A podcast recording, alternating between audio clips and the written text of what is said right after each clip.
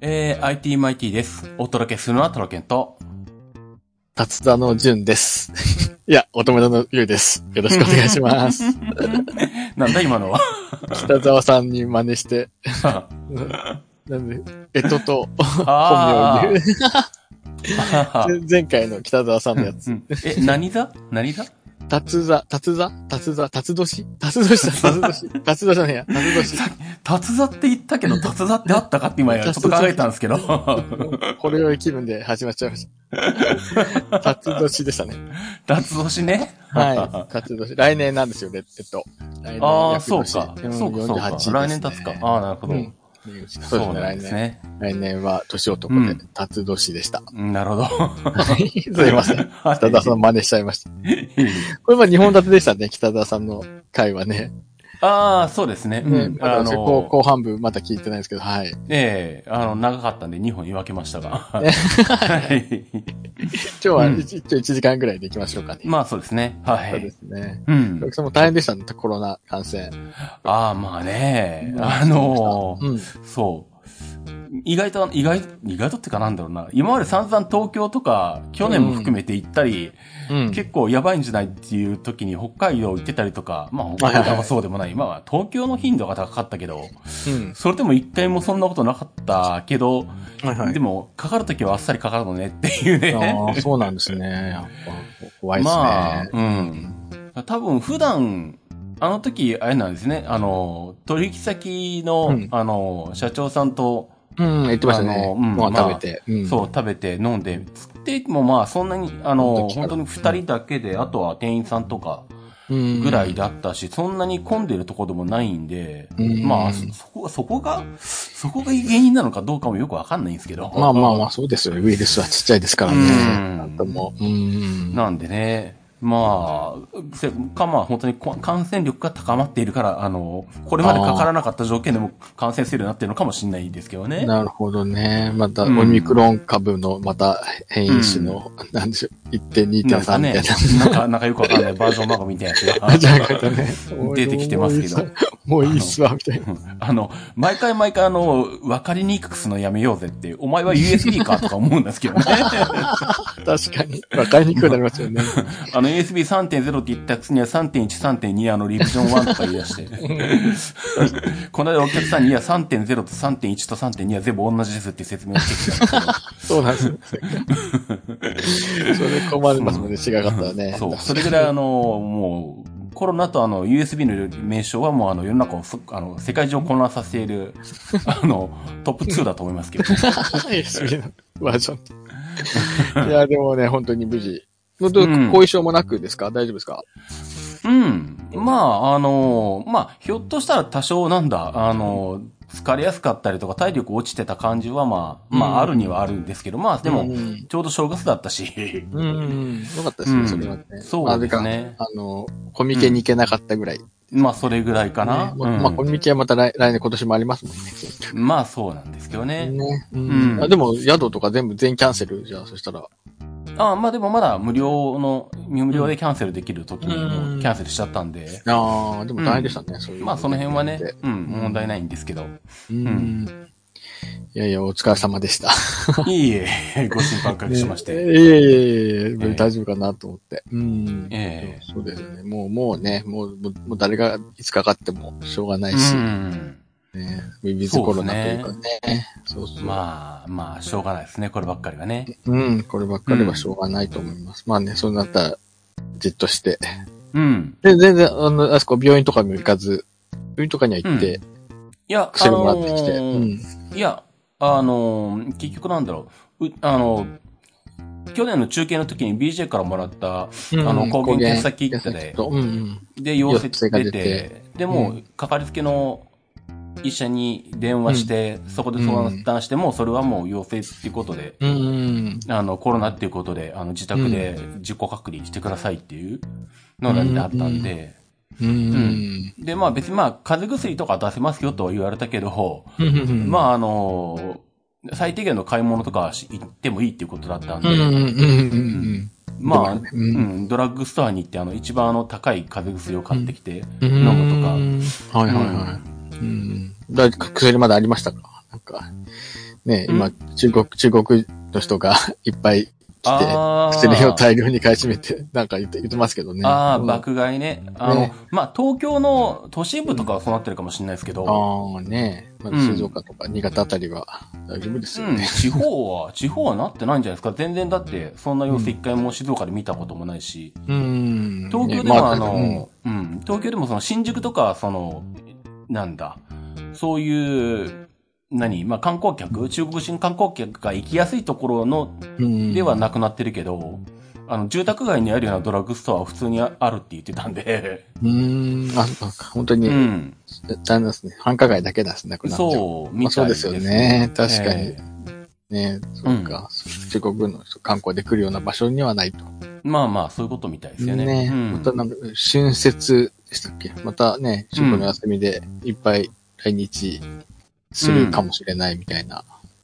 まあ、でもどうなんだ、ね あ、でもあれか、日本は一応あれなのか。うんあの、全部、うんと、入国時に検査するって言ってるんでしたっけうん、そう、そこをなんか強めるから、うん。ビザが、こっちから行くビザが取れないって言うんですね。まあ、中国政府は日本に対してビザ出さないみたいな。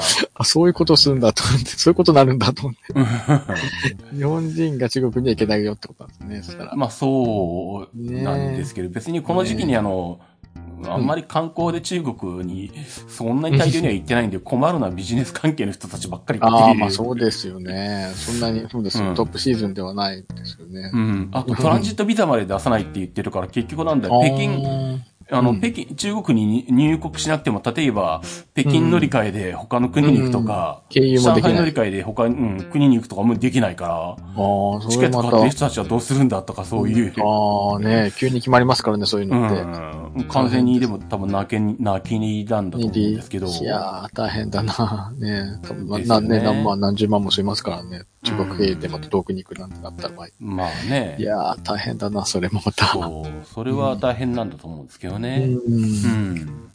まあでも、まあそんな話はあるけど、まうん。あ、あのね、まあそれ以外の他の国は一応まあなんだ、国際線がどんどん復活しつつあって、うん。うん。もうなんかなんだろう。まあ特に日本、アメリカとかは、うん。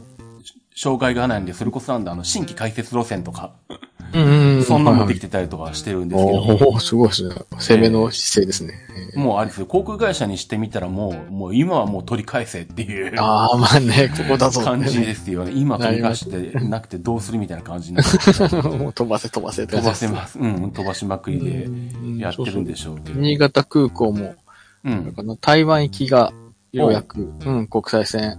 うん。うん。に、田木さん新潟空港って来たことあります？全然。あ、ありますよ。飛行機。あ、ありますか、うん新潟空港ってなんか入ると、えうん。左側が国内線で、右側が国際線なんですよ、ロビーが。うん。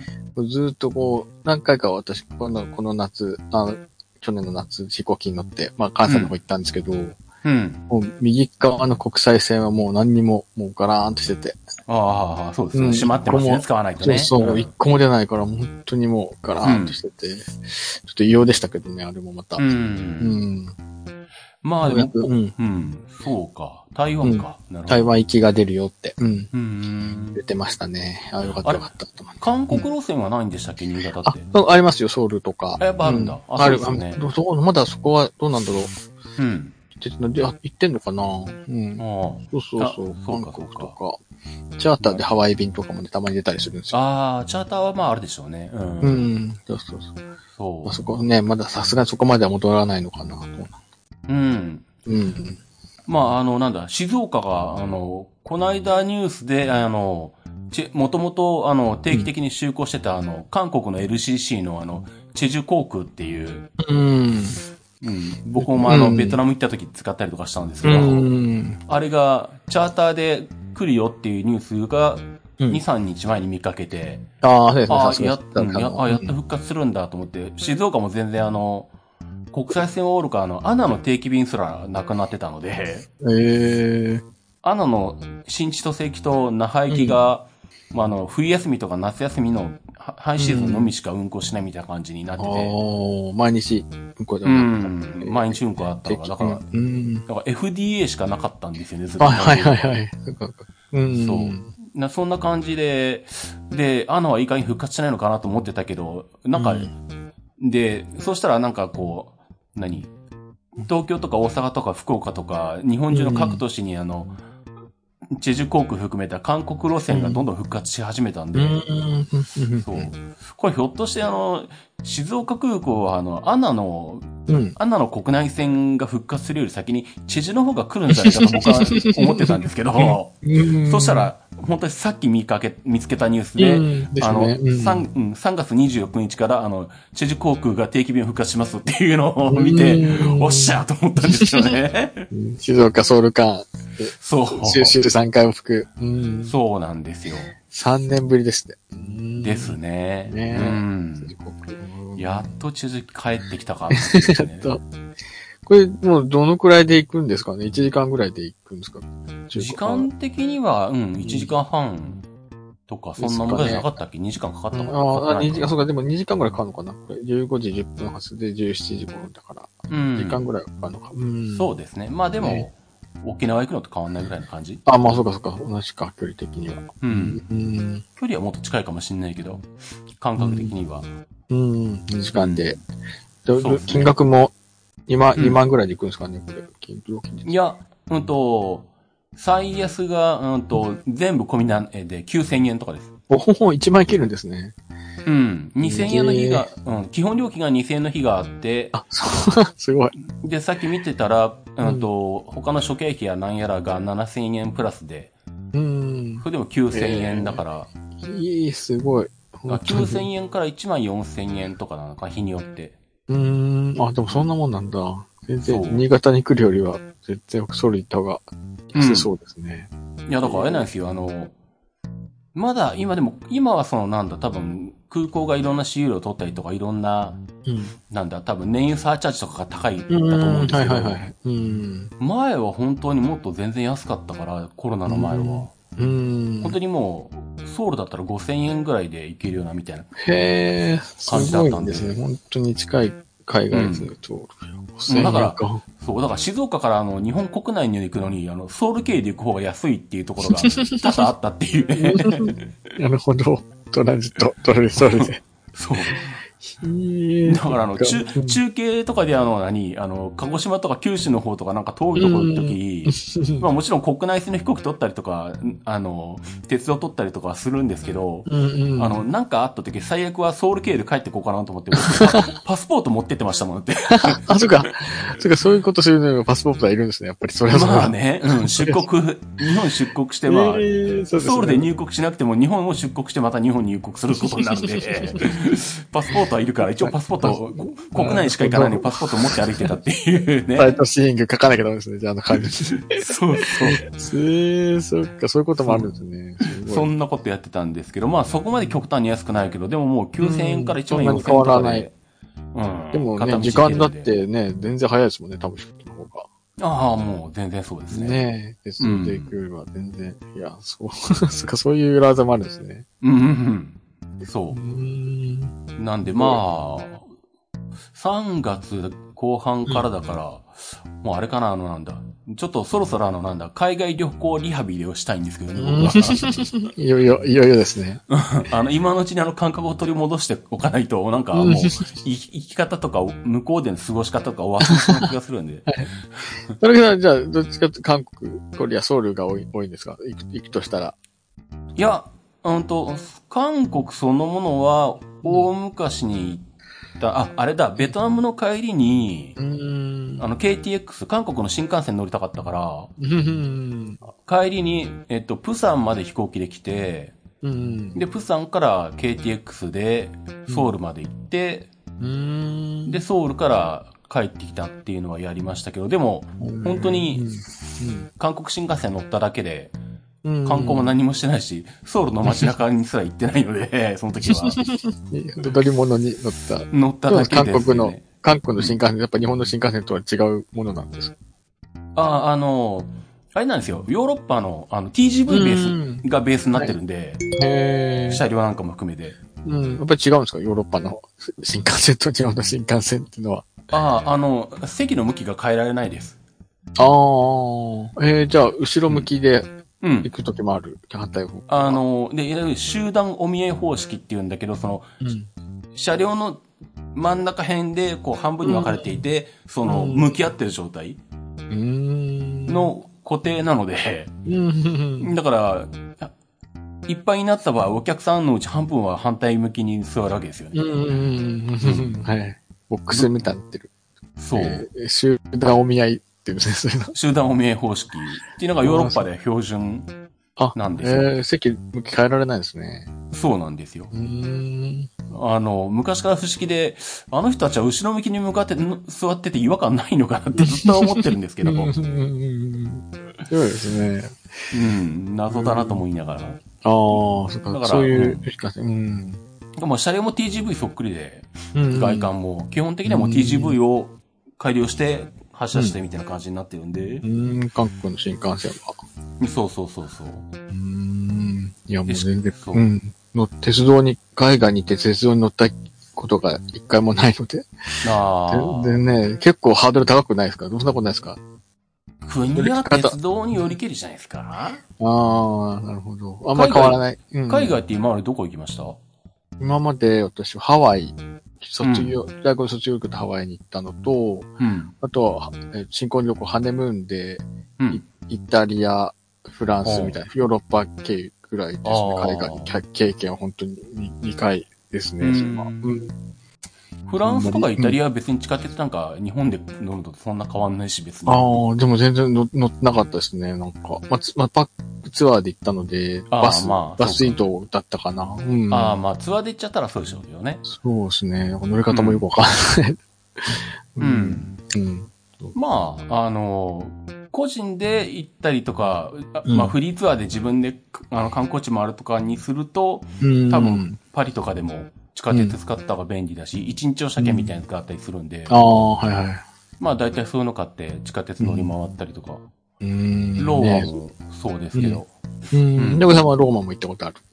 ああ、まあ学生の時ですけどね。うん。うん。だからもう、うん。ねなんか怖いイメージがまだ未だにありますね。海外の鉄道。ああ、そうなんだ。うんいや、ああヨねヨーロッパは全然そんなことないですよ。ああ、はいはい。うん。うん。ねでもぜひこれで復活して、ね、うんこれねソソウル、韓国には行きたいなまあそうですね。まあ韓国そのものに行くか、もしくはそこからさらに乗り換えてどっかに行くかっていうのもあるけどう、ん。うん。まあもしくはうん、安い値段で行けるのであれば。そうですね。まあもしくはねプサンとかあの辺のあたりは行ったことないし、それこそうん、チェジュ航空の元になってる最終島とかは、うん。韓国のハワイみたいに言われてる観光地なんで、観光地っていうか、あの、リゾート地なんで、うん。うん。まあね、一回行ってみると面白いのかなとは思うん。ですけどうん。ね。ねそうですね。これから日本、日本も、ね、旅行。うん。まあれか、これから春休みシーズンだから、また、か活気が出てくるのかな。ああ、まあそれもあるし、また、あの、全国旅行支援が始まったので、ああね、でもちょっとなん。か値引き率が、うん。あれなんですね、ひ控えめなんですよ、さ。そうですね。前とね。うんえっと、なんだ、今までは40%安くなってたのが20%引きになったの2割引と、き。うん。あとクーポンが、うんと、これまでは平日3000円の休日1000円だったけど、うん。平日2000円、休日1000円とかになったのか？うーん。なんでまあ、若干その辺は減ってるんですけど、うん。うん。でももうみんなね、言ってますもんね。まあそうですね。うん。ねいや、本当に。うん。普通、この年末年始も、うん。普通に、まあ、結構、まあ、こ子供がちょっと風邪ひいて、で、正月だったんですけど、ああ、そうなんだ。初、初詣とか行っても、普通に人が出てましたしね。ああ、まあそうでしょうね。うん。うん。まあ、それはもう本当に全国的にみんなね、思いっきり言ってますからね。あ、もう終わったんだなと思って。うんね、ね、いますけど、でもまだね、第8波なんですか、次は。まあ、この感じだとね、ねそうでしょうね。ね、なんかね、病院も大変みたいですけどね、お医者さんは。うん頑張れお医者さんとも言いながら。みたいですね。病床率の使用率がね、どこもだいぶ上がってきてるんで、っていう感じで。そう。うん。そうまあ、まずもうちょい続きそうですね、じゃあこれも。そうですよねで。も、だけでもね、お仕事とかはもうほとんど影響なく。うん、だいぶ復活してきた感じで、もうお客さんの方も普通に動いてて、うん。あの、なんだろう、コロナの頃は結構、その、何、機材に入れ替えとか、Mac が古くなっても、買い替えがこう、買い替え控えが起きてたりとか、まあ、あとはそのなんだ、人がへ、あの、そもそもこう、人減らしてたりとかってう。いうんこともあったけど、まあそういうのが戻ってきたというかね。うん。うん徐々にね。ううん。。なんで今、本当に今週は結構バタバタして、その、なんだ、お客さんの Mac 預かってきて、まあ、例えば、あの、新しいの入れ替えたりとか、あとはなんだ、うん。古い、OS とか古いまんまにしてるから、あの、バージョンアップするとか、うん。あ、そういうのもやるんですね。うん。まあ、お客さん自身でその、まあね、げお客さんのその、現場に詳しい人がいて、こう、誰かがやってくれたりとかすれば、まあ、それなりに、うんあの、誰かやるんだろうけど、そういうことをやる人がいないと、あの、なんだ、3年前に、あの、置いてきたあの、モハベのままずっと動いてるんですよ、みたいな。そまあまあ、それはそれで僕。そうそうそうそう。2個、二個ぐらいアップデートしてあげなきゃダメなんですね。そうそうそうそう。モハベのまんまの上に、あの、古い Parallels のまんまで、さらに、あの、Windows 10の初期のままで動いてるんですけど、みたいなのが、これいい加減あの、バージョンアップした方がいいと思うんですけどね、みたいな。じゃあお願いしますって言われて、アタックされちゃうわけですね。そう、MacOS を上げて、 Parallels のバージョンを上げて、Windows 10を最新にして返すみたいな。またそれやって、また2年後またそんな作業しなきゃダメかもしれないですね。うん、まあ、うあ、でもあれなんだよな、あの、うん、あ、そっか。こん今のお客さんは、そう、2010、そうそう、2019年に買ってるんだけど、うんうん。その時に2019年の前半に納品してるから、うん。えっ、と、iMac は当時2018年にモデルが出なかったんで、はいはいはい。2017年モデルなんですよ納品してんのが。うん。で、CPU 調べたら、うん。インテルの第7世代なんですよ。うん。っっていうことは、Windows 11動かないんですよね。こっちの方ですね。点、点止まり。点止まり。だから、そうですよね。うん。うん。だからあれ2025年の10月でサポート終了だから、Windows 10が。あ、2025年。うああ。ん。だから2年半くらいやと。うん。もう3それ終わっちゃう年弱ぐらい。うん。か、そう。まあ、ちょうど私が今使っているこのパソコンもうん。CPU が古くて。11に上げられないパスうん PC でしたね。そうそが PC のね、CPU 見るんだと思って、う。そうなんですよ。そうそう、ダメでしたね。11に上げられなくて。そう。だから、これあと2年だ。多分 Windows マシンだったら2019年ぐらいに買ってるやつだったら、普通、うん多分、なんだまだいける。もっと新しいはずなんで、CPU 自体が第8世代とか第9世代とかうん乗ってたはずなんで、うんあの、多分大丈夫だったんですけど、うん。アップルがその時たまたま iMac を2年間、あの、更新しなかったがために、一世代こぼれ落ちるっていう。ことに僕は、、この間気づいて、うわ、これ10 11入んねえじゃんと思って、あと2年だ。でもあと2年経った時、もう、え、え、あの M1 系しかないから、うん。お客さんどうすんだなとかも言いながら、ね まあ2年経ったら、どうな2年経ったらお客さんにあの新しい言ってみようとかも言いながら。そうですね。まあ、とりあえずは今のところ、うん時の最新版は絶対置いて。まあそうですね。ねう。んそれはそうですわ。まあ、わかんないですもんね。2年後どうなってるか。まあそうなんですけどね。うんねそうそう。うん。そう。まあそんな感じでバタバタと、うんなんか意外となんだろう、うちに何かしら預かってきた iMac があったりとか、うん。うん。うん。あとなんかお客さんとこで他のものを、うんをまあ設定したり納品したときにあの、もう相当昔のあの古いパソコンがあって、これ、あの、引き取ってほしいんだけどって言われて、うん。あ、いいですよって言われて、うんで、何が出てくるのかなと思ったら、あの、Windows Vista のあの、テレビ機能がついてる、なんかめっちゃ重い20インチぐらいのやつが出てきて、ううわ、これ持って帰るのかと思って。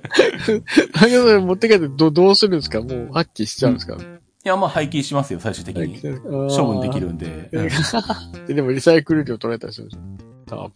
あのー、いや、うんとね、ままいける。静岡市はう、んうん。個人とかだったら静岡市は、あの、市の、あの、処分場、ゴミ処分場で、うん処分、あの、引き取ってくれるんですよ、静岡市だと。あ、そうなんですね。へえ。なんでまあ、うちみたいにそのなんだ、業務として、あの、うんお客さんが来取ってきたものとかはダメだけど、うん個人で自分でお客さんが持ってく分には大丈夫なんですけどねあ。、そうなんですね。へえ。意外とでもみんな知らないっていう。そうですね。なんか、うん、なんか家電製品をね、処分するのにお金がかかるってイメージがありますが、テテレビしかり、あー冷蔵庫しかり。うんお金かかるっていうか多分もう、今処分するぐらいのやつはもう多分、家電品はその、もう家電リサイクル法が始まってるから、うん、込みなんですかね。買った時にもう払ってるはずなんで、うん、じゃあ大丈夫。うんで、パソコンも、あの、PC リサイクルシール、あれをちゃんとうんなくしてなければ、うん、大丈夫。あの、うん。あの、メーカーに送れば、無無料で処分はできるんですけど、うん。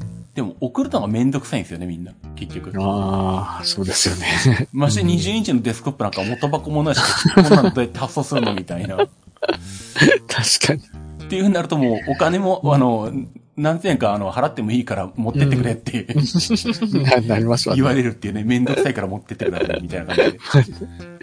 どうしよう、ね、処分、どうしようもできないですもんね。動かないし。そうそう。で、あと、その、この間それのビスタのそのうん。テレパソと一緒に出てきたのが、あの、なんだ、キャノンのあの、20年ぐらい前のインクジェットプリンターっていう。なかなか物持ちがいい人ですね。しかもちゃんとまだ動いてんじゃん、これ、みたいなえ。ー、20年前もよくそうそう。これ見て、こんなんあったけど、うん、相当昔だぞ、これとか思ったら。20年前か。しでも動いてる。すげえ。とか思いながら。すごい。茶の博物館にあるんですか？いやーそこまでじゃないと思うけど。いやーでもそっか、でもまだ動く、動くのまだ動くんですね。そうまあ、そ動くんですけどね。う。ね。修理はできないと思うけど。うん。うん壊れたらそのまま。まあ、もちろんね。うん。ん。でも置いといてもしょうがないし、うんヤフオクに出すほどもでもないし、もういいかと思って。買う人がいない結局、処分しちゃったけど。まあ確かに、そんなね、そう20年前のやつはね、マニア、マニアじゃないと。まあ、買う理由が特にないからな、そんなないですよね。しょうがない。それは、はい、破棄するしかない。そうなんですよねう。ーん、なんかそう、そういう、だから本当にもう何全般やられてるわけですね。まあまあね、できることは、お客さんの依頼があれば。引き受けるので、ううんん。その費用はちゃんともらえればね。う。うんん。そんなんでも、その独立してからもうどのくらい経つんですか、今？独立してからっていうか、う。うんんと、前はでもし、あれですよね。シズマックを始めたのが2006年だから、うーん。でもその時はその、なんだ？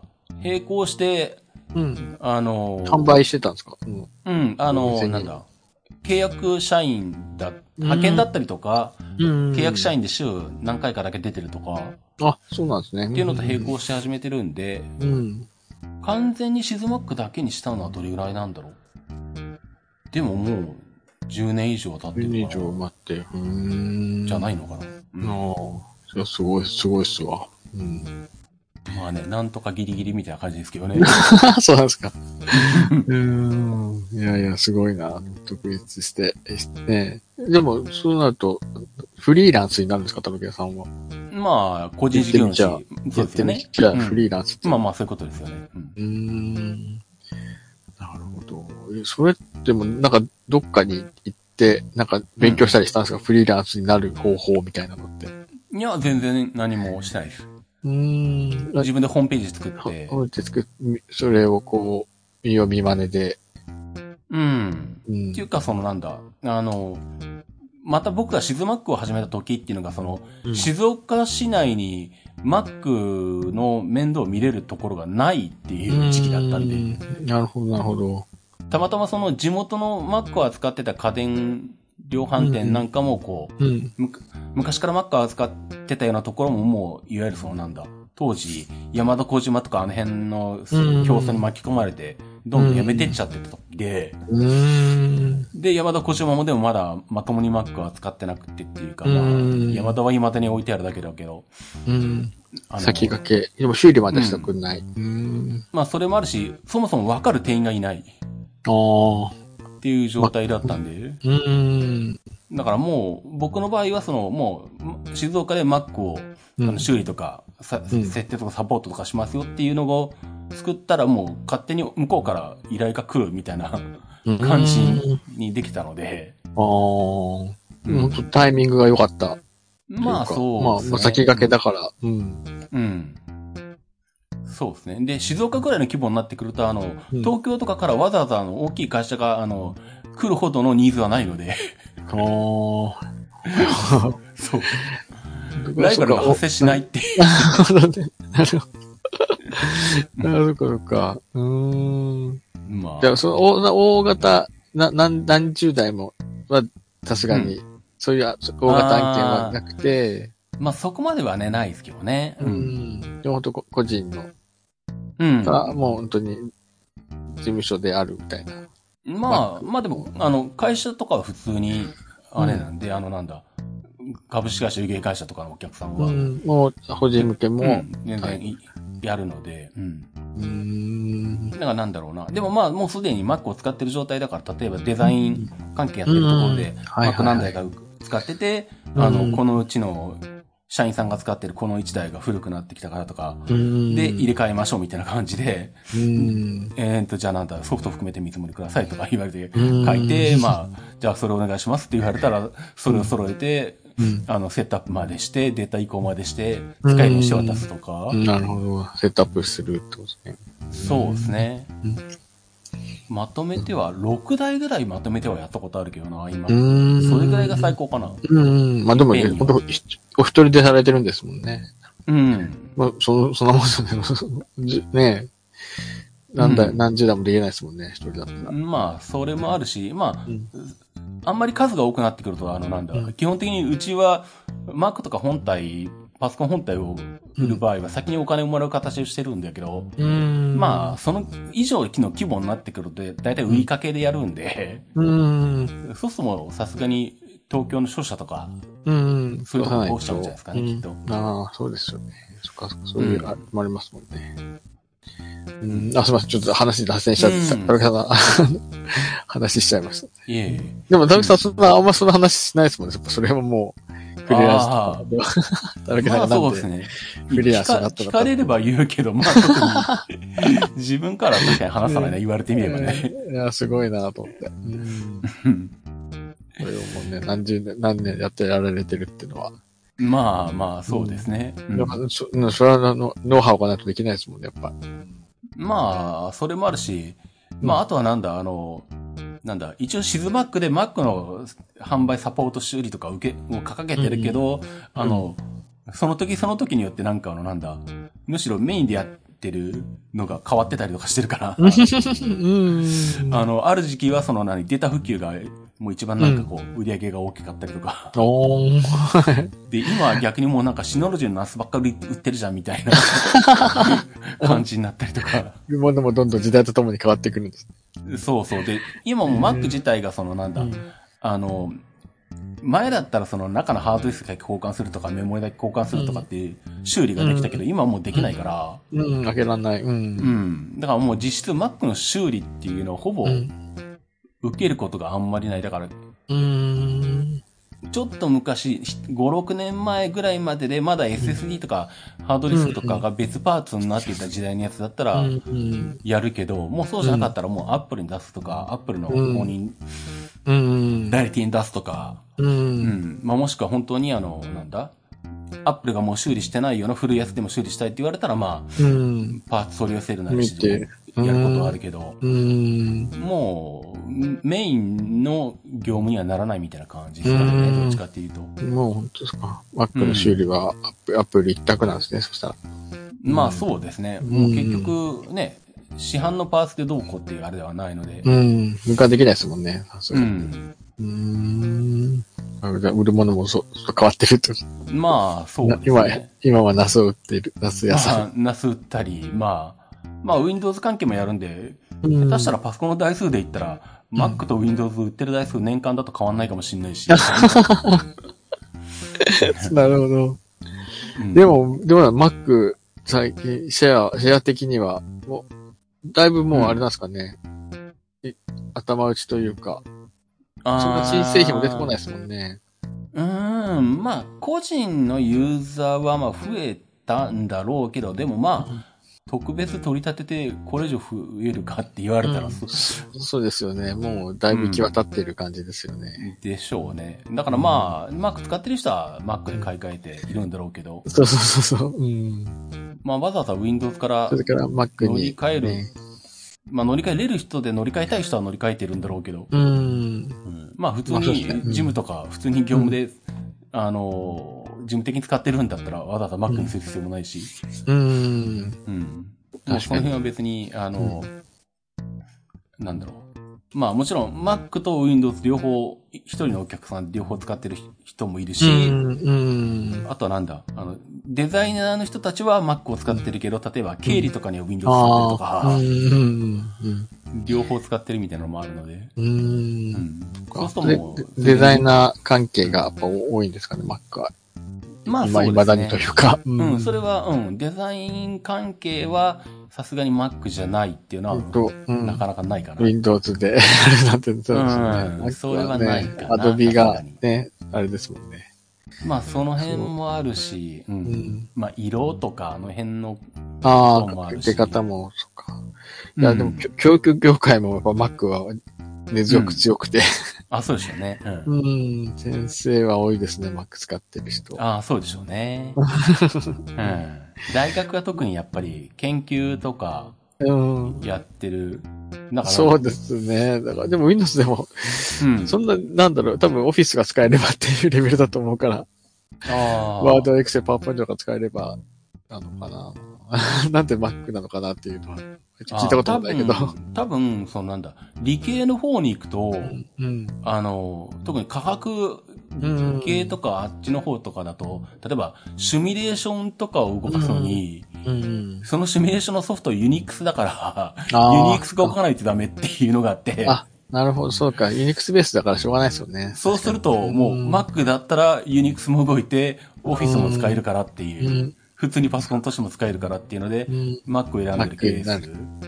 あとは多分、なんだろう、文系とかだとあれかな、うん外国語系とか複数言語入ってくると、うん。まだ、ああ、でもまあ Windows も Vista ぐらいから対応はだいぶ進んだんですけどね。うん。複数言語入ってるとうん Mac の方が使いやすいとかまだあるかな、うんどうなんだろうな。いや、うん、でもそれはまだあるかもしれない。うん。確かに。外国語、まあ、英語の先生とか多いな。うんまだまだ。うんでしょうね。そういうのが、そういうのがあるのかな。うん。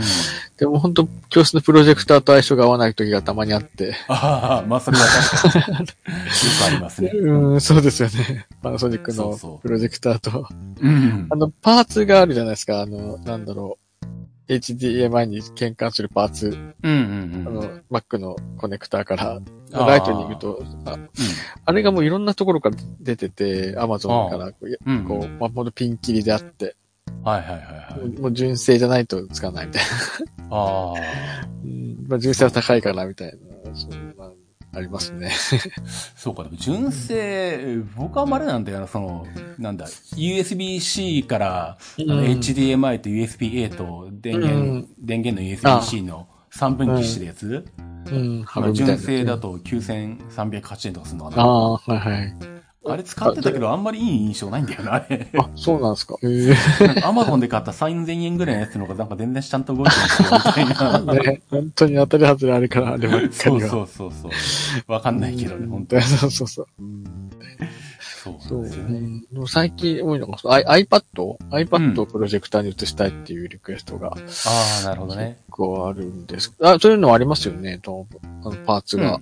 ああ、まあもちろん USB、あの、なんだ、今の iPad Air とか iPad Pro だったら USB-C だから、うん Mac と同じアダプターが使えるし、ライトニングだったらライトニングから HDMI に出すやつがあるので、うん。ね、そうそう。ううんさすがにそれはちょっと、その、ね、一部の先生しか使わないので、うんあの、学校で用意するわけにはいかなくて、あ先生、まあ先生にそのパーツを用意してくださいってまあまあ、そうでしょうね。言いながら、うん、お願いしてますけどね。うん。そうそう。うん、まあまあ、うん。プロジェクターとの相性が。まあ、その辺は確かにあるかもしれないですよね。そうなんですよ。そう、はいはい。次、次のネタ、うん。田中さんのネタ行きましょうか。ああ、うん。第二望遠カメラテスト配信。ああ、あの、まあ前からね、あの、うちの窓からあの、うん東海道線と新幹線が見えるんで、はいはいあの、ライブカメラ出してるんですけど、うん。で、あれを、去年のうん。誕生日の時にリスナーさんからもらった TP リンクのやつに変えたんですけどまああれだとめちゃめちゃ広角で多分、うん。画角多分35ミリ換算で20度、20ん？に20ミリぐらいとかそれぐらいじゃない？かな、きっと。だからめちゃくちゃひ広く映るんだけど、うん。東海道線でもまあまあなんだろう。距離長めに映るから車両自体はちっちゃいし、うん。ましてさらにその奥に走ってる新幹線なんか見えることは見えるけどめっちゃちっちゃいなみたいなうん。感じなんですよね。うん。、で、っていうのとまああとは最近来る人が減ってきたのもあって、その手こ入れもあって、うん。で、前に使ってたカメラも、あの、要は2本立てにしようかなと。うん。で、前使ってたやつは、広角ズームがついてる監視カメラなんで、うん。それで望遠にできるんで、うん。で、それを設置して、で、まあ、うまいことこう、小窓を開けてアクリル板とかでこうん。う、寒いんであの窓開けないでもできるようにして、うん。で、一応設置して、で、あとあれなんですよね、どうやって配信するかっていうのがあって、うん。まあ今までは1個だけだったからシノロジーのナスで配信してたんですけど、うん。まあ2代目は、なんか他のやり方でやりたいやなと思ってて、うん。で、そうするとまああの、いわゆる OBS?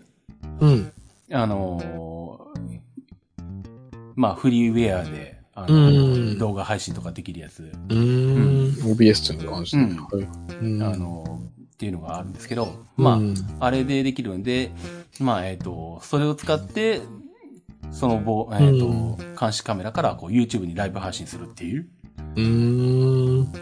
ので、えっ、と、まあ、その辺の、そうなんだ、OBS がどれぐらい安定して動くのかとか、うん。あと、まあ、カメラの方も、まあね、夜、あんまり画質は良くないんだけど、うん。あの、その辺の調子はどうなのかとかも含めて、今ちょっと2本立てにしてるんですね。本当だ。うん。うん。だいぶ2になってますね。うんでも、ちゃんと、あの、あれですね。右上と、右上に時刻がこう、出てる、出てるんです。ちょっとテロップ入ってて。ああ、これはもうカメラ側の機能で、監視カメラなんで、うデフォルトでこういう機能はあるあ、んですよ。こうなるんですかへえ。だから、左上にカメラ名出して、うん右上に時計とか出してっていうのは、ね、時計出して、あうん、ちょ。カメラ側の設定でできるんでうんうんうんね、だいでも明るいですね、これ。まあ、そうですね。まあ、えっと、ねたまたま向かい側にあるなんか、工場かなんかがライトをあ、これ真ん中についてるやつですね。そうそうはいはいはい。っていうのもあるんですけどね。うんうんそこの光が見えている。そでもすごい、もう本当に、もう、じゃんじゃんと新幹線が通るんですね。ああ、まだこの時間帯だとそうでしょうね。うん。れうん。ねえ、5分おきぐらいにボンボン通る感じ。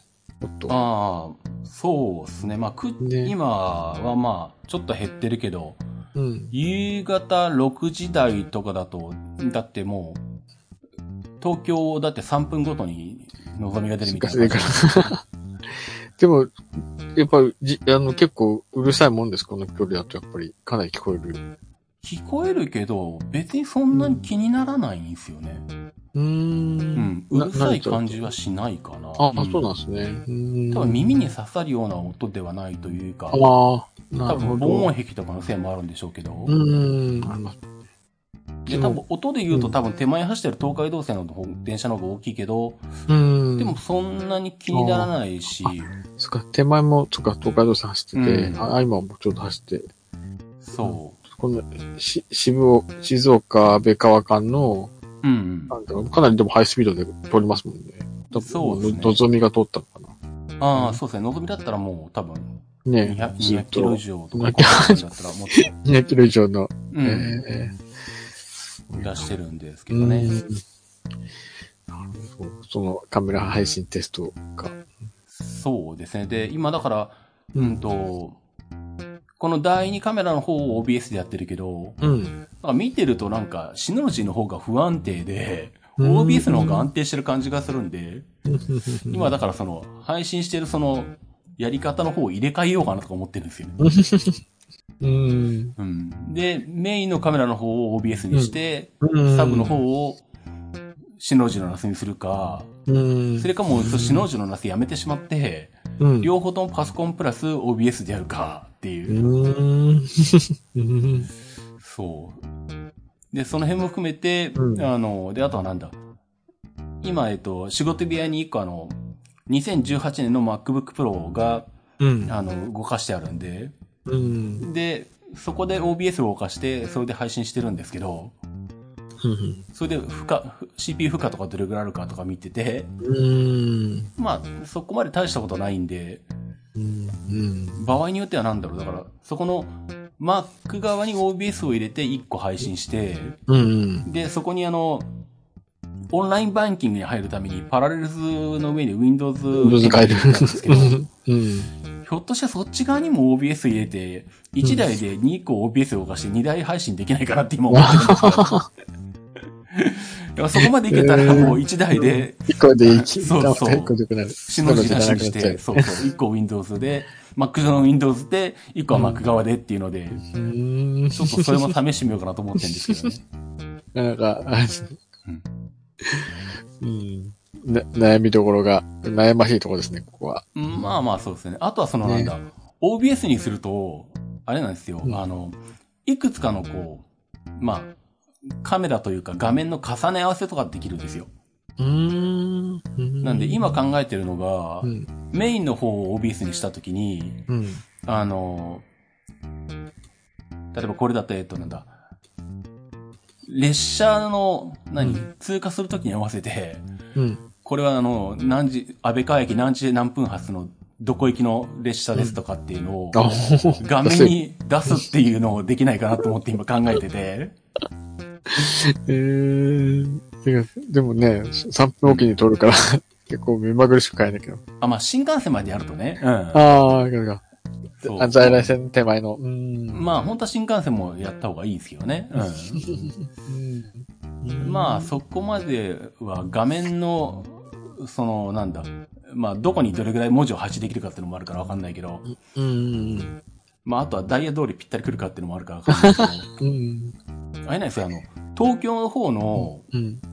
多分上野よりもうちょっと北側の日暮里あたりにライブカメラつけてる人がいるんですけど、うん。その人は多分エンジニアかなんかじゃないかと思うんだけど。あの、車両の自動認識とかやってるんですよね。車両系で。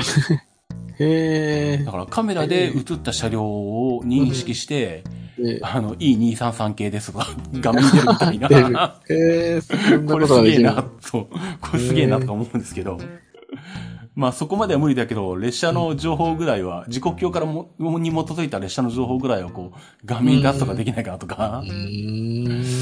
今それは考えてて、じゃあそこの部分は何で作ろうか、うんなんだ、Web と PHP ぐらいで作ったらいいか、やろうと思えば Excel と VPA とかでもできるのかとか、エクセルで作っちゃう。うんそう。その辺をなんか考えようかなと思ったりとかねしてるんですけどね。えー、そっか。もう、でも全然もう最近配信も遠くなっちゃったので、この辺の、うん。やっぱこの辺ね、フィーバー進化してますもんね、やっぱり。うん。まあそうですね。うん、ね。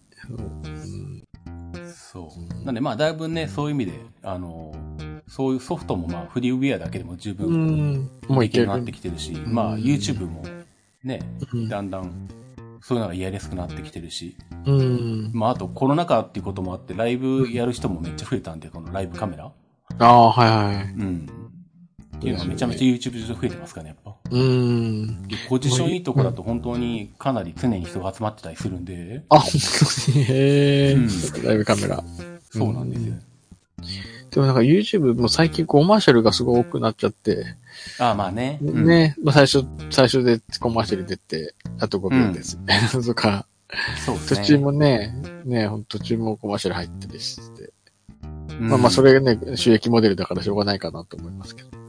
まあ、多分でもね YouTube としては、あの、YouTube プレミアムに入ってほしいっていうのがあるんじゃないかと思うんですよね。ああ、有料会員ですね。そうそう。そんで、こうなくすっていう。うん、そうか。それは、あると広告出ないっていうコマーシャルをしてますもんね。まあまあそうなんですよね。ね。田辺さんは入ってるんですか ?YouTube プレミアムのいや会員。、ぜ入ってないですよ。書いてなくて、うん、コマーシャルがいっぱい出るってことですね。そうですね。で、あの、どんなコマーシャルが、あの、出てるかを観察してるみたいな。らあ、はいはいはい。うん。要はなんだ、YouTube、うん。あの、まあ、これルンルンとかなんかでも話したことあると思うけど、その、うん。あの、3、4年前は、あの、怪しい会社の怪しい広告だらけだったんですよね、YouTube って。うん。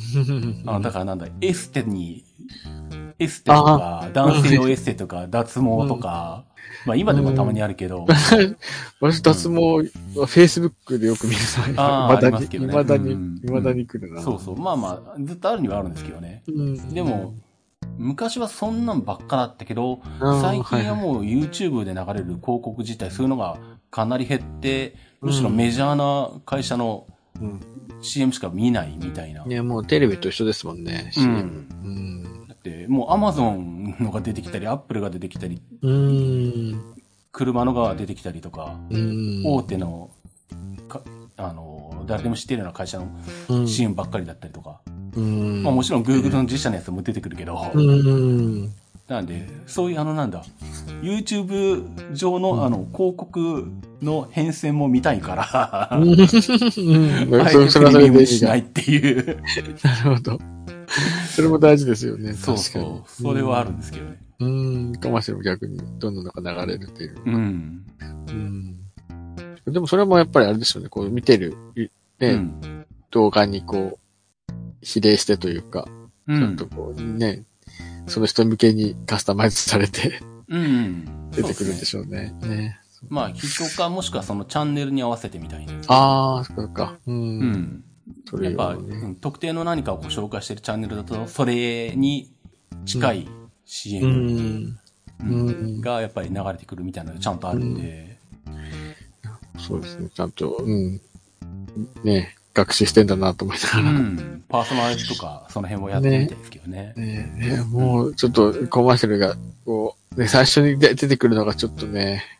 うん。あれだなと思いながら、絶対に。長くなったんですよね。長くなりましたよね。そうそうそう気それは確かになんないかある。だったなっていうので。う。うんん。そうですね。うん、離れてますね。ちょっと YouTube からは。そうか。ね、離れて。うん。だかなうん。TVer がなんだかんだ言って、なんかテレビ見ちゃいますね。なんだかんだ言って。ま、まあ、TVer もテレビ、あの、コマーシャル入りますけど。ああ、TVer か。T- TVer 率多いかもしれないです。私テレビっ子なので。ああ、そうなんですね。うん。そうか。僕はテレビのもう、地上波全然見なくなったから、ああ、はいはい。うん最近はもう DMMTV ばっかで、あれでアニメとかばっか見てるけどアニメ。。うん。そ うかサッカーもね、終わっちゃっ終わっちゃいましたもんね。サッカー。あーそかさんもそうですねサッカーは、あれでしたね、見なかった。あ、えっ、とね、いや、ワールドカップは見てましたよ。うん。うん。見なかった、でしたね。うん。そうそう。あの、B、BJ がトレンドウォッチで散々喋るんで、そうそうか、それに向けてそれね。にの乗せられて見始めたら、おおなんか、面白いじゃんと思って、結局うん、決勝に近づくたびにだんだんこう、ほぼ大体見てるみたいな、面白かったですよね、最後のことにはな。ったんですけど、うそう。ん。本当に大成功でしたね、サッカーは。そうですね。うん。そう、じゃあサッカーの次。今、時間まだいけいけますかね。はいはいはい。あもう53分になっちゃいましたね。もう、もうじゃあ。スポーツネタいいですか？ええ、ええ、はいはい。その中でこう、サッカーじゃなくてバスケットなんですけど、ええ、えっと、高校バスケット。高校バスケ。うん。新潟県の高校が優勝したよっていう、話題なんですけど。そうなんだ。へえ。うん。大使国際高校っていうのが、うん。今回、あの、こバスケットってインターハイとこのウィンターカップっていう冬の選手権大会と、はあに二大、二大大会らしいんですよね。あ、そうなんだ。うんうん。うーん。それで、やっと念願の初優勝ってことで。新潟大盛り上がりです、これ。あ、そうなんですね。うん。ウィンターカップ？うんウィンターカップっていう、まあ、ソフトバンクがね、あの、スポンサーしてるので、結構ガッチガチで、うん、ソフトバンクのコマーシャル入ったりとか、に日清のコマーシャルとか入ったりしああ、そうなんだ。そう、うん、全然ですけど、そう、は、初めて、まあ、今日強いチームなんですよね。あの、インターハイも準優勝で、うん。今、福岡東だったかな福岡工業、福岡東だったっけ福岡の高校と、うん。まあ、か海士国際新潟の高校と、うん。今、今年は、うん。インターハイは福岡の高校が勝って、うん。で、冬の大会は新潟の高校が勝ったみたいな。う。うんん。そうそうそう、すごい盛り上がってて。え、新潟バスケは結構人気あるんですか、えっとね、B リーグはありますよ、アリビレックス。ああ、そっか、チームがあるのか。うん新潟というか長岡の方ですね。あの花火で有名な。うん、あそこに体育館があって、体育館、体育館というか、うん、あの、ホールがあるんで、バスケットする。うん。そうそうそう。盛り上がって。でも、うんまあでもどうかな。この、まあ、海市国際高校って。留学生が結構活躍してて、うん。なんか、うん。それで、ま、まああんまりこう、新潟の子はいないというか、本当にバスケットするために、あああ、なるほど沖ね。縄から来るとか、そんな選手が。そうそう。だから、いまいちね、盛り上がりは、かけるっちゃかけるんですけど。ああ、なるほどね、そっか。うん。うん。うんで、うん。これ、もうちょうど私、そうこの、一昨日行ってきたんですよ。この海市国際高校に。うん。あ、そうなんですね。受験生を集めるためにっていう営業活動で。あ、ああ、そういうことか、仕事そうでそうそう、仕事で、仕事でね。はあ、はあはあはあ、行って、年3回行くんですよ。ええうん、大学案内ができたタイミングと、うん。入学、入試が始まるタイタイミングうーん。と、まあこの時期と、みたいな感じで、そういうこと3だ回行くんですけどね。本当にね、山、山の中にある大学というか、あ高校というか、ええうん、本当にこう、何にも遊ぶところがないというか、胎内市、長橋、上、うん。そうそうそうそう、住所が体内。うん。そう胎内市ってどの辺だっけ？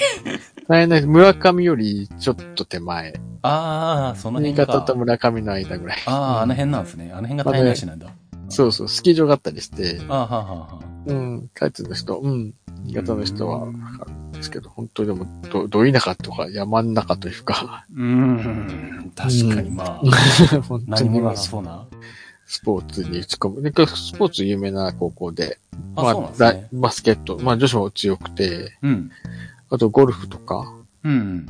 それこそあの、スノーボードの平野歩夢選手とかはいはいは高校卒業なんですよ。あ、そうなんだ。うん。あの人村上の人なので、そっかそっか。この高校通って、うん。うーん。そうそう。うん。スポーツでね、盛り上がってたな。で、サッカーもね、高校サッカーも今回、岡山の高校が勝ってて、あ、すごい、ね、岡山すごい盛り上がったみたいですよ。ああ、そうなんですね。うん。この時期は本当冬のスポーツだなというところで。あーなんか何気に準決勝とかに藤枝の高校がいたりするな。ああ、そうなんですね。そうか、静岡も強いかもしれないですうんね。藤枝明君高校って、え決勝とえか出てんだ。へえ。うん 全然知らなかった。本当だ。うん。ほう。うん。そうか。高校バスケは、うん。うん。初の快挙。うんそうそうそう。まあ、たくさん、これリンクね、は貼ったの、高校のホームページなんですけど、え高校のホームページはこう、軒並みこう、クラシカルな ペーえ。ジが多ああ、まあそうですね。うん。くて。ね、私はこれ見て、ここのホームページ見て、その、うん日程を決めるんですよ。訪問する日程を。ほうほう。こうね、あんまりこう、試験、定期試験の時に行くと、うん。なんか悪いかなとか。ああ、そっか。うん。まあ結局もう、突撃ってって行くんですけど、うん。で、だいたい高校のホームページを見見る機会が多くて、う。うんん。なかなかクラシックな感じだな、みたいな。そうですね。なんか、ねベ、ベーシックなというか、そうそうそうそう。おとなしめな感じ。おとなしめな感じですよね。確かうん。でもそう、手作り感がこうあるな、みたいな。に。うん。まあでも、ちゃんと情報はね、出してますもんね。そうそうそう。まあ、学校のホームページなんてこれで十分だと思うんですよね。まあまあ、そうですよね。わちゃわちゃしなくても。ううんん。で確かに本当に。うん。そうクラブ活動の、ねうん結果とか、出しくらえていいかな、みたいな。そうですよね。そうそうそう。うんそう今、うん、盛り上がって。あ、だから、あれですか、スラムダンクは見てないですか、ああ、まだ言ってない。ですね、そういえばね。ね、映私この前行こうかなと思うんですけど。ああれ、か？っこよかったですよ、すごい。なんかあね、そうううん、なんか、久しぶりにスラムダンク見ましたけど、うんぜ。ひ、それ見たことあります？ダンクさん、スラムダンクは。いや、実は全然ほぼ見たことなくて。あ、そしたらちょっとあれかもなまあ、どうんどうなんだろうなと思いながらう。ん。ああ、うんでもね、やっぱり、うん、普通にかっこいいですよ。普通に。ねえなんかそういう話はね聞聞いたんですけどね。そうですよね。すごいね、なんか丁寧に作り込まれてる感じがしました。うん。なんか、うん、私パもう見てきてパンフレットも買ってきて、読んだんですけど、足掛け10年ぐらいかけて作ったらしいですから。あ、そうなんだ。うん。やっぱりすごい丁寧にうん。作られてる感じで。あーああ、でもそれ、パ見たことないかった。ちょっと、どうかな。見たことある人だったらかなり胸熱でしたけどね。まあそうなんでしょうね。うんそうそうそうそう。そう、かといってじゃあ、あの、今からあの、アニメを全部見直してその間に映画終わるよな、みたいな。そうですね。そうあ、そっか、それはちょっと厳しいかもしれないな。そうそうそうそ確かに。それはもう遅いな、みたいな感じもあって。うんうんまあ、でも、でも、見に行こうかなと思ってるんですけど。そうですね。ぜひぜひ、一回は見た、うん見た方がいいかもしれない。でも、ふ冬の映画はどんな感じですか？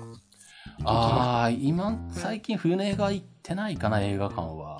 あの、新海誠監督も、ああ、なんだっけ、スズメの？すずめの戸締まり？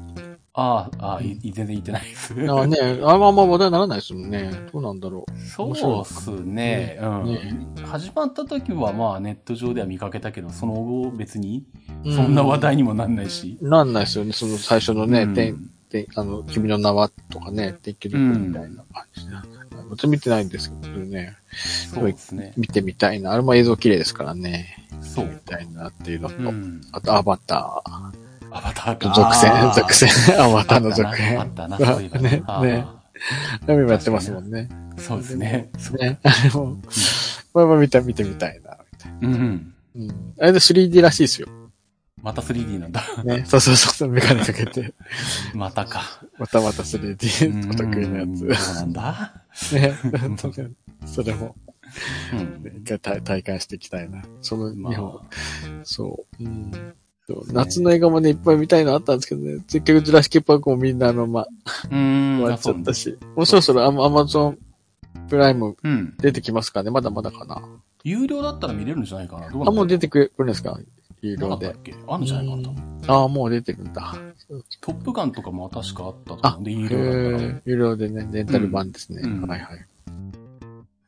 うんそうそう、なかなか見に行けなくて。このよう、よう久しぶりに、ううんん、スラムダンクを見に行って。そうですね。ちょっと、これは、それは行かないとっていう感じがしますね。そうですね。うん、ぜひぜひ、また、ううんん、ネタバレならない程度に。うん。ね、ね。そうそうそう。行きましょう、行きましょう。う。うんん。そうすまバスケットネタが一本と。あと、そうそう。これは、あと、あとは、あとこれラ、ラーメン屋さん。その、ラーメン屋うはん。体内にあるラーメン屋さんなんですけど。ああ、これが隠れ家体内なんだ。うん。そうそうそうそう。ねそう、たまにグルメネタもちょっと挟めようかなってなるほど。有名なんですか、地元では。これ、どうなんでしょうね。じあの、うちからはかなり遠くて、この前スキー、その体内にスキー場があるんですけど、ううん。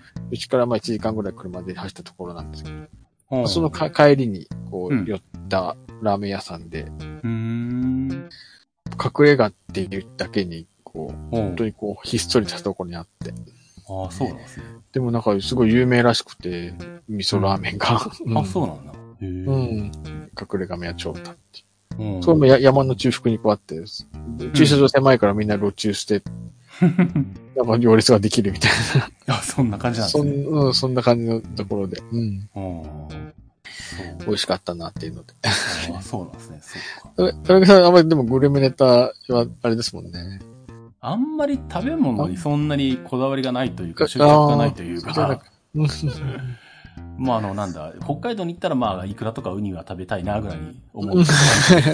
うん。うんこれ、これが美味しかったみたいなのを、そんなに、ああ、うんま食に。うん。あ、あとは、やっぱ、あの、あれなんですね、あの、糖質制限してるから、あんまりあの、炭水化物取りたくないっていうのがあったりとかするかなるほどそっか食事制限があるんですね。うん。なんで、まあ、だから肉とかだったら遠慮なく食べれるんですけど、タンパク質なんで。うんうん。だから、魚とか肉とか、かうん、食べてる、うん、分にはいいけど。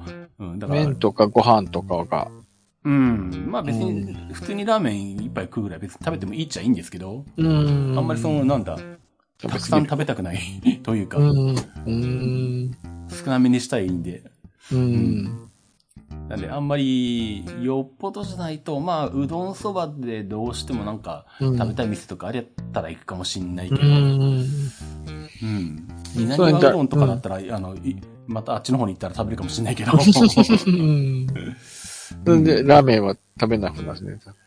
ラーメン別に嫌いじゃないんですけど、うんただ、美味しいとこがあるからって言って、わざわざ食べに行こうっていうこと興味がない。ではない。確かに。なるほど。まあ、そういう意味では新潟も本当ラーメン屋さん多いので、ああ、そうなんですね。なんか、うん、ラーメンのカップ麺うん。の消費量も日本一らしくて。あ、そうなんだ。へ ええ。えと思って。うん、そうそう。うん。カップ麺の品揃えはスーパーすごい多いですよ。あ、そうなんですいね。ろんなラーメンが食べたり、もう本当お店も多くて、うん。うん、し多分、うん、みんなそれぞれ好みが違くて、うん。うん。だからえ、新潟って何ラーメンが一番主流なんですか、あ何ラーメン？あ、新潟ってね、醤油とかそう、そう、そう。うん五大ラーメンって5個カテゴリーがあるか、種類があるっていうか、ほう。うん。醤油とか、醤油が、まあ、醤油？うん。昔だ醤油ラーメンっていうのと、あとね、あとなんか、生姜系、生姜の、生姜。うん。生姜ラーメン。うーんとね、いや、それも醤油ベースなんですけど、醤油ベースでか。うん、青島ラーメンっていう、まあ、長岡のラーメン屋さんですけどね、青島ラーメン、醤油系のラーメほンとか、あとは味噌ラーメン。そこそ、うん。う。。うん。味噌もなんかこう、わ、わ、割りスープで割る味噌ラーメン。系の味噌ラーメン。と、まあなんかほ別、あとね、カレーラーメンっていうのも有名みたいな。う。あこれも、カレーラつばめ、ーメン。つばめ三条の方ではね、カレーの、ほんとカレーにラーメンやほーそう、それが4つ、あと1個なんだろう。あともう1個あるんですよ。5, 5大ラーメン言って。ああ、そんなに、そんなにバリエーションというか、なんだ。どれもありって感じなんだ、じゃあ。そうそうそうそう。あとそうか、と、豚骨っていうか、あの、背脂のやつあーうんそうそうそう。うん。へえ。そういうの。そう。だからみんな、だから好きなラーメン屋があって、どれもこれいろんなラーメンがある。うーん。なるほど不。思議なんですよ。うん。そうか。じゃあ好きなの選べるわけですね。隠れたね。うんそうそう。うん。なるほど。ねそう。まあ本当にところ変わればって感じで。うん。そうですねうん。ぜひぜひ、ね、太郎木さんも、ね、うんあのまああれですけど、新潟来たたまにね、ラーメン。そうですね。うん。ぜひぜひ。っていう、そうそう、美味しいグルメ情報が。うん。そうですよね。グルメ、そうそうですよね。確かに。あ、うん。新潟は美味しいものも多いの？うん。うんあるので、うん。そうですね。ちょっと食べてみたいですね、それはね。ね、ぜひぜひ。うんはい。で、あとなんだ、車買い替え？あ、これね、これまた、あの、次回の、あれでいきましょうか。車、うんいよいよ、ええ。あの、来今月か、今月、まあ、車検があって、11年目なのかな。ええ。ちょうど今日車検予約してきたんだけど、ええ。もういよいよ次の車に変えようかな、変えなきゃダメかな、みたいな。ああ、そういうことですね。時期に差し掛かってきて、まあちょっとく車屋に行ったんですけど、うんまだ半導体不足が、長引いてるんですねああ、車はまだそうみたいですね。うん。ね確かに。いや、納期がもうほんと半年待ちとか、うんうんうん。ね、ハイブリッドだったら1年待ちとか、うんうんうん。そういうことな、な、そんな状態なんだと思って。そうですね。パソコン関係は割とそう、前ほど、前ほど納期長いっていうのが減ってきて、Mac なんかはもう、全然そんな長いこともないし、Windows とか他の見ててもまあ、安いのとかの、Windows だと納期未定みたいなのもあるけど、うん前みたいに何でもかんでも全然ないみたいなのは、感じではなくなったんで、うんパソコン関係は割と、うん解消されてたね消されてるみたいなんですけど、やっぱ車はまだダメみたいですね、やっぱね。うん。車ね、見たいですよね。うんそうなんですよね。そう、だからもっとね、ちょっと、うん。まあ、こ今回借金してまだ2年の間に次なんだと思うんですけど、ああ、そういうことか。まあ、ちょっと早めに決めとかないと。あ、そうですよね。気がそう そうか。次の車検までにって思ったらもうそう今からそうそう考えないといけないわけか。そうそう、結構ね、そう。そういう長いことね。スパンでね、そう。ああ。決めていく必要があるんだな。なと思って。確かにそうですよね。ね来るのが1年後って言われたら、そうそうそう。車検の前に考え始めたらもう間に合わないですもんね。そうそう。そんなことになってんだなと思って。確かにね。ねえ、いやーそうかどうしようかな。うん。田中さん今何乗ってんさっけ？今僕はもう走れば何でもいいんで、もうあの、うん。K のライフですよ。ああ、あれかか、ホンダライフ。うん。うん。うん。どうです？やっぱり、もう走れば何でもいい感じ。うん。だってもう、あの、なんだ？ん去年おん？うん去年か？うん。一昨年か？うん。あの、車検した直後の1週間後ぐらいにぶつけられた時、あの時だって、車検29万とか出して、車検やったからな。はいはい。結構、なかなか、あれですね。うんかかりますね。うん。でもまあ、今10何万キロだろう ?16 万キロぐらいとかなってんのかな、へえ、あ、それまだ、まだ乗れる感じですか？まあ別。に普通に走ってるんで、まあ別にいいかと思って。でも、十何万キロ行ったら、どうなんだろう。うん。うん。私も、でもまあまだ6万キロぐらいですけど、あ、そうなんですねで。もまあまあ、でもそんな乗らないんですけど、まあ通勤で使うわけでもなく、うん。でもやっぱり年数が経っちゃったので、ああ、そういうことか。うん、結構もうエンジンの音もうるさいなとか。ああ。もう壊れてはいないんですけど、うん。うん、でも、その、そういうロットかなっていううん。感じではあります。まあ、まあ乗れるっちゃ乗れるんですけどね。なるほど。そうか多分次の車検で、まあ多分いろいろね、修理とか、部品交換とか。かさばっちゃうんだろうなと思いながら。ああ、確かにね。うん。まあそういう意味では買い替え時なのかもしれないですよね。買い替え時なんですけど、でも納期が長いから、確かにね。どうしたものかなっていうので、うん。確かにそれは。車も見見ながら、う。うんん。いろいろ、いろんな車屋さん見てみようかな、みたいそうですね。あの、円安がもうちょっと解消するといいですよね。な。ああ、そうですよね。確かに。いろんなものが高くなってるからな。そういうう意味で。ん。ね、本当そうですよね。うんもう止まらないね、けど。波が止まらう。ない。うんん。まあでもまあ、円安自体は止まってきたから、うん、そうですね。落ち着きましたね。うんそうなんですよね。だから、うんまあね、最初は150円ぐらいもいくみたいなことを言ってた人もいたけど、結局なんだかんだで130円前後130円ぐらいしてるんで、ねよまあ安定してきた。んでね、まあ、うんそんなひどいことにはなんないんだろうなって感じなんですけどね。なんとか抑えて。うん。ねあんまり乱高下すると本当によくわからなくなっちゃうんで。うんまあね、そうですよね。うんそうなんか、うん、高いなら高いなりに安定してほしいなっていう感じそうですね。あんまり変わ変わると困りますよ、それはね。そうそうそうそうそう。んなんか、そうした気分とか得した気分になっちゃいますからね。うん。そうそう。うん、っていう感じです。その、うん、車も。今日ちょっと、その、車検でディーラーに行ってきたんですけど、ううんん。トヨタの車ね、今ラクティス乗ってて、トヨタの車、トヨタのリーター行ってきたんですけど、プリウス、うんプリウスも新しくなったんですね。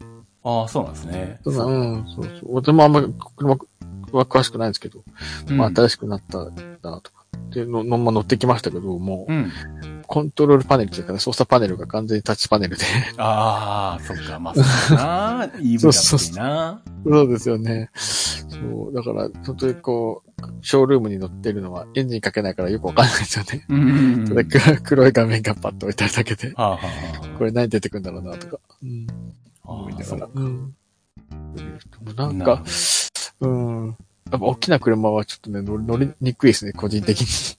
ああ、まあね。楽なんでしょうけどね。うん。うん。僕も結局なんだろう、K に慣れちゃってるともう、K の方が、ちっちゃい方が運転しやすくて楽なってそいううそうそう。のがあるから、ああんまり大きい車乗りたいっていうのもないし、ね長距離も乗らまあ大きな車ないしっていう、そもそも。そうそうそうそうう。ん逆に事故っちゃうそうだなと本当にこう、運転席に座っただけですけど、うん。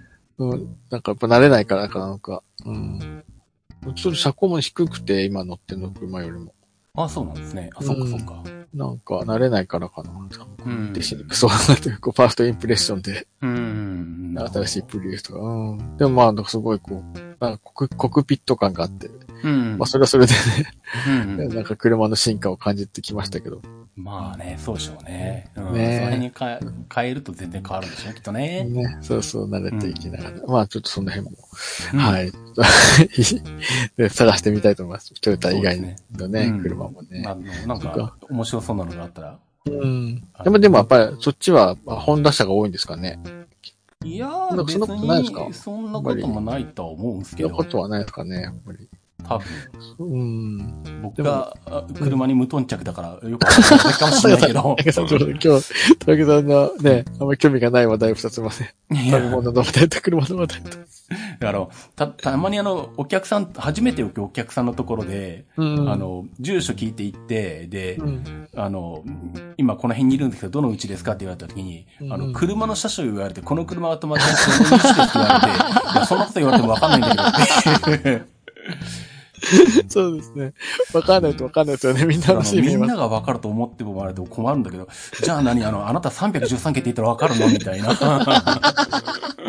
テンションのね。そうそうそうそう。それが313件で分かるんだったら俺も頑張って覚えるけど、そうじゃないんなら俺は分かんねえよ、車はっていうことをこう、そうね。あの、うん。心の中思いながら分かりましたって言いながら、お客さんのところに行くみたいな そうですね。私も本当さ、本当本当そう、10年前はそ,、うそうです。何でもいいいいと思ってたんですけど、うん。でか買うとなった時に結構いろいろ勉強したというか、まあ、買うってなったらさすがにね、ねあの自分そうそうそうが買うってなったら調べるんでしょうし、そうそうそう特に今 EV とかになってくるとどっちかとデジ,、うんデジタルものに近くなるから、あ、そうですよね。そういう意味での興味はなくはないんですよ。うー。うんんただ今のところ、あの、買うがお金がないから、特にね現実、現実味がないという。そうそう。買うとそう。そうそうそうそう。あれですよ。いいや、でうのはあるもね。車、そうっすね。そういろんなありますもんね。確かに多いなうんまあ好きな人多いですけどね。まあ。そうですねうんまあ新潟も車社会なので、うん車がないと生活できないから。うんまあ、それは静岡もね、一緒ですからね。まあね、首都圏外はみんな地方都市はそうなんでしょうけど。ですね。うん。うん。そんな感じで、ちょっと車の話もしてしながら。は。はいい。すいません、ちょ時間がいいえ。あうんはい1。時間15分で。はい。うんそんな感じ、こん今回は、そうですね。こんな感感じじですかね。ですかね。はい。はいはい。ちょうどね、10、10、10、11、うん22時台、そうですね。今日ちょっと早めで、うん、今日オフだったので、なんかちょええ調子良かったです、私。いつも。ああ、なるほど い。つも仕事終わりで金曜日でフラフラになりながら田中さんとおしゃべりしてましたけど。ああ、そうですね。そうか、疲れて そうか、そうかちょ。っと、ちょ、よオフでね、いろいろ、うん。はのんびり、のんびりとできました。い そうですね。はい。はい。ありがとうございます、。うんまたじゃあ、またあのね、はい。また声かけていただければ。うんお願いします。また車情報と、グルメ情報を、そうですね。新潟の情報と。味方にしとくんとして。ははい。い。そうですね。頑張ります。はい。はい。はい、はい。はい。じゃあ、じゃあ、今回はそんなとこですかね。ありがとうございます。はい。じゃあ、ということでお届けしました。IT マイティでした。お届けしたのはタロケンと、乙女座の竜でした。ありがとうございまはい。した。ありがとうございました。